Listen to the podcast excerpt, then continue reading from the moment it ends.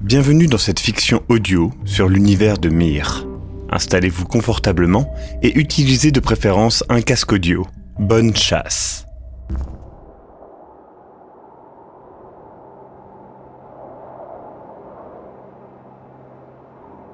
Alors que la chaleur du soleil laisse place à la fraîcheur du crépuscule, le sol aride et rocailleux laisse place à une forêt luxuriante.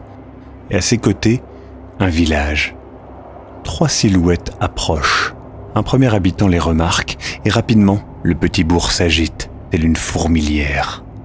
Leur accueil est clair. Dans leurs mains, fourche ou fléau, faucille ou bêche. Tous les outils agricoles pouvant percer la peau, briser les os ou mutiler la chair.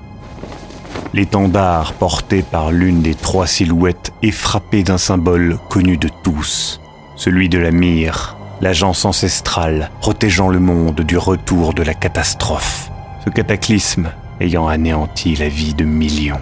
Mais les agents de la mire sont craints, car ils portent en eux les savoirs, puissances étranges altérant la réalité. Mais dans le cœur des hommes, la crainte amène rapidement à la haine, et la foule de villageois semble animée par cette haine. L'agent Philia brise la première le silence de mort. Nous sommes sur la piste d'un écho. Des chuchotements parmi les villageois, puis il s'écarte, laissant passer un vieil homme, se portant sur une branche servant de canne. Il n'y a rien ici. Passez votre chemin. Laissez notre village tranquille. Siméon, le plus jeune des trois agents, pointe les arbres au-delà des champs et lance avec défi. Cette forêt n'était pas là il y a quelques semaines. Un silence s'installe alors que le visage de l'ancien se crispe. Il en serre un peu plus sa canne. Cette forêt est une réponse des dieux à notre prière, un miracle qui a apporté la fertilité dans nos terres. La famine n'est plus, la prospérité revient et... Mais à quel prix? Sur ces mots, Berian, qui était resté silencieux, part vers la forêt. Siméon le suit d'un pas un peu hésitant. Philia reste encore quelques instants à fixer l'ancien, qui arrête de sa canne quelques villageois un peu trop farouches qui semblaient vouloir interrompre les agents. Elle finit par partir, d'un pas sec et déterminé. Le village entier regarde les trois silhouettes disparaître par-delà les champs, dans la claire obscurité d'entre chiens et loups. L'ancien sourit vicieusement.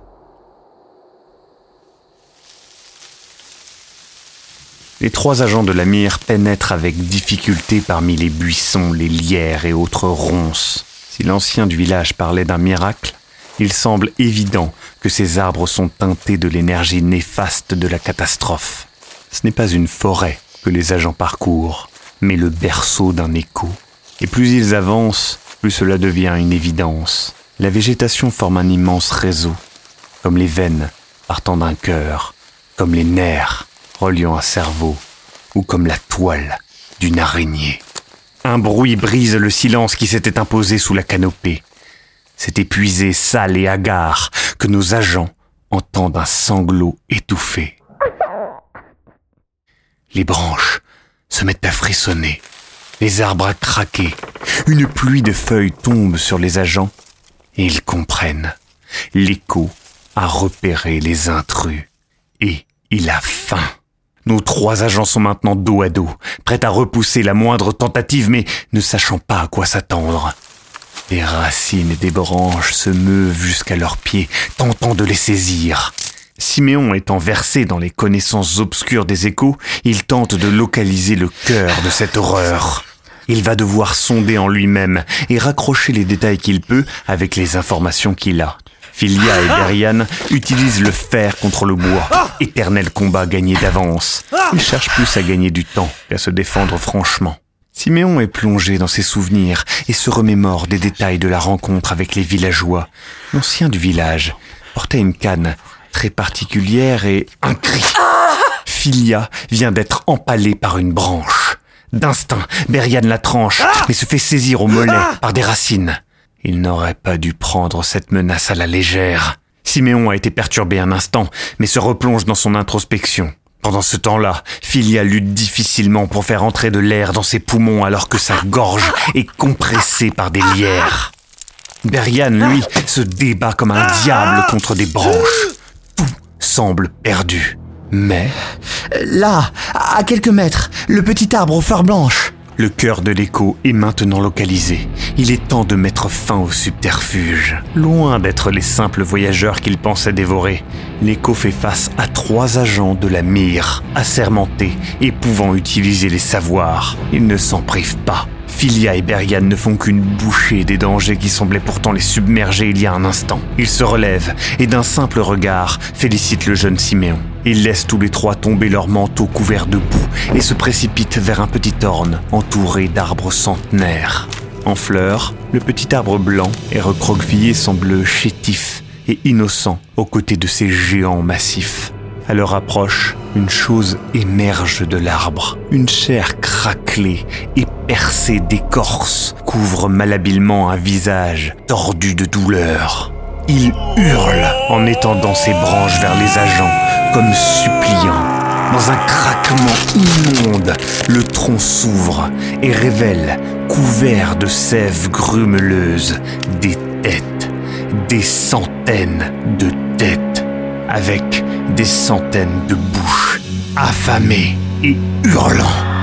La cacophonie fait vaciller les agents. Siméon perd pied et se fait saisir par l'une des branches, projetant Berian au sol avant qu'il ne puisse utiliser son puissant savoir. Philia ne perd pas son sang-froid et approche de la gueule béante. Elle utilise son savoir, lui permettant d'être entendue malgré la distance et le bruit. Elle veut toute son attention. Ils t'ont lâchement sacrifié, n'est-ce pas?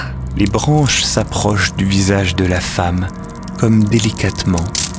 Sur le visage déformé de l'arbre pleure une sève rouge sang.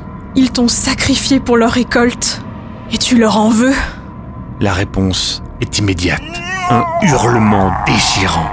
Philia ne bouge pas. Une branche pénètre violemment son visage et déchiquette sa joue. La branche la soulève comme un vulgaire pantin. Peu à peu, la joue commence à céder. C'en est trop pour Berian, qui se relève du sol et se prépare à frapper de toutes ses forces dans le visage difforme du tronc. Non, attends Philia, toujours suspendue à la branche tel un poisson à son hameçon, grimace de douleur. Laisse-moi essayer, s'il te plaît. D'autres branches viennent percer son visage et s'approchent dangereusement de son œil. Laisse-nous te venger. Et tu trouveras la paix. L'arbre relâche l'étreinte retenant Siméon, lui permettant de se libérer. Il se glisse alors discrètement près du terrible visage de l'arbre, une dague à la main. La lame découpe délicatement l'écorce qui s'ouvre, telle une membrane. À l'intérieur, spectacle grotesque, le corps d'un enfant est relié à l'arbre par un réseau de racines le traversant de part en part. Ses extrémités sont reliées à de petites branches avec lesquelles, comme les fils d'un pantin, il manipule l'arbre. Siméon s'approche discrètement de l'enfant. Bientôt, il pourra l'atteindre. Berian, voyant ceci, chuchote à Philia, toujours suspendue dans les airs. Tu... Tu... Tu viens du village, n'est-ce pas? Siméon continue sa plongée dans le tronc, approchant de l'enfant. Ses yeux ont été remplacés par deux gemmes noires. Tu... Tu as été sacrifié pour la survie des tiens? En s'approchant, Siméon comprend. Les gemmes sont corrompues par l'énergie de la catastrophe, d'anciens artefacts teintés grâce auxquels l'écho a pu se matérialiser. L'arbre gémit. Berian encourage Philia à continuer car il faut gagner du temps, encore un peu de temps. Tu te souviens de ton nom? De comment tu t'appelles? La lame de Siméon glisse sur la gemme. Impossible de l'enlever comme ça des orbites du gamin. Il va falloir y aller plus fort et franchement. Au même moment, l'air résonne d'un son grinçant. Les liens qui enserrent Philia se desserrent et la branche menaçant son œil s'éloigne lentement. Thaddeus. C'est un joli prénom. Siméon glisse sa lame et met tout son poids. Ça y est, la gemme saute de l'orbite. Une gerbe de liquide noirâtre à l'odeur immonde se déverse. À cet instant, un cri terrifiant déchire les airs. L'arbre renforce son emprise sur Philia. Plusieurs côtes se brisent sur le cou. Des craques nets et secs se font entendre. La pointe de branche se rapproche de l'œil de la femme. Berian n'attend plus et il décide de passer à l'attaque pour éviter le drame. Attends La branche pénètre lentement l'œil de Philia, prisonnière des branches. La membrane cède et l'œil s'écoule hors de son orbite. Malgré la douleur, l'agent articule. Thaddeus Laisse-nous te redonner la vue Une autre tige de bois s'approche de l'œil valide de Philia. Berian ne peut plus rester sans rien faire et hurle à Siméon. Détruis-le Maintenant Philia répond avec le peu de force encore en elle. Non On peut le sauver Siméon hésite, la dague à la main, trancher directement la gorge de l'enfant ou, ou tenter d'enlever la seconde pierre.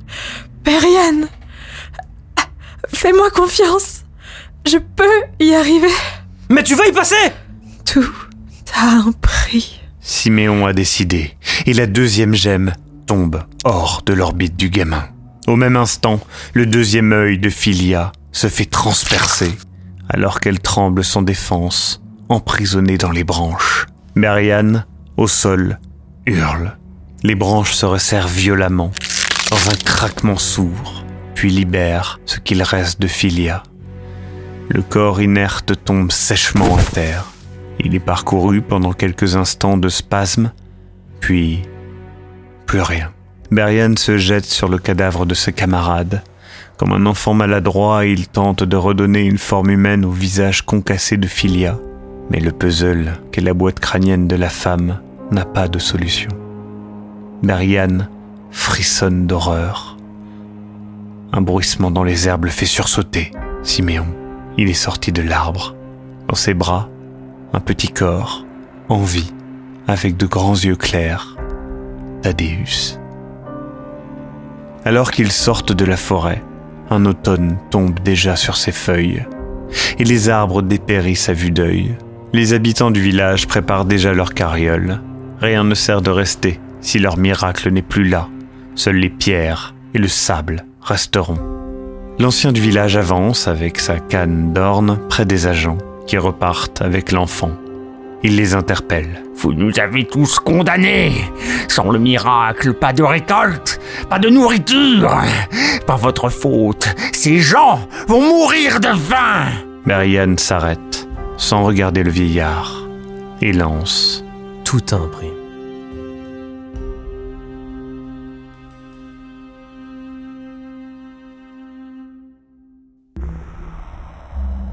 Vous venez d'écouter un aperçu de ce que pourrait donner une aventure dans le monde de Myr, le jeu de rôle de Dark Fantasy. N'hésitez pas à en découvrir plus sur www.myr-rpg.com. À très bientôt pour d'autres contenus horrifiques, étranges et mystérieux.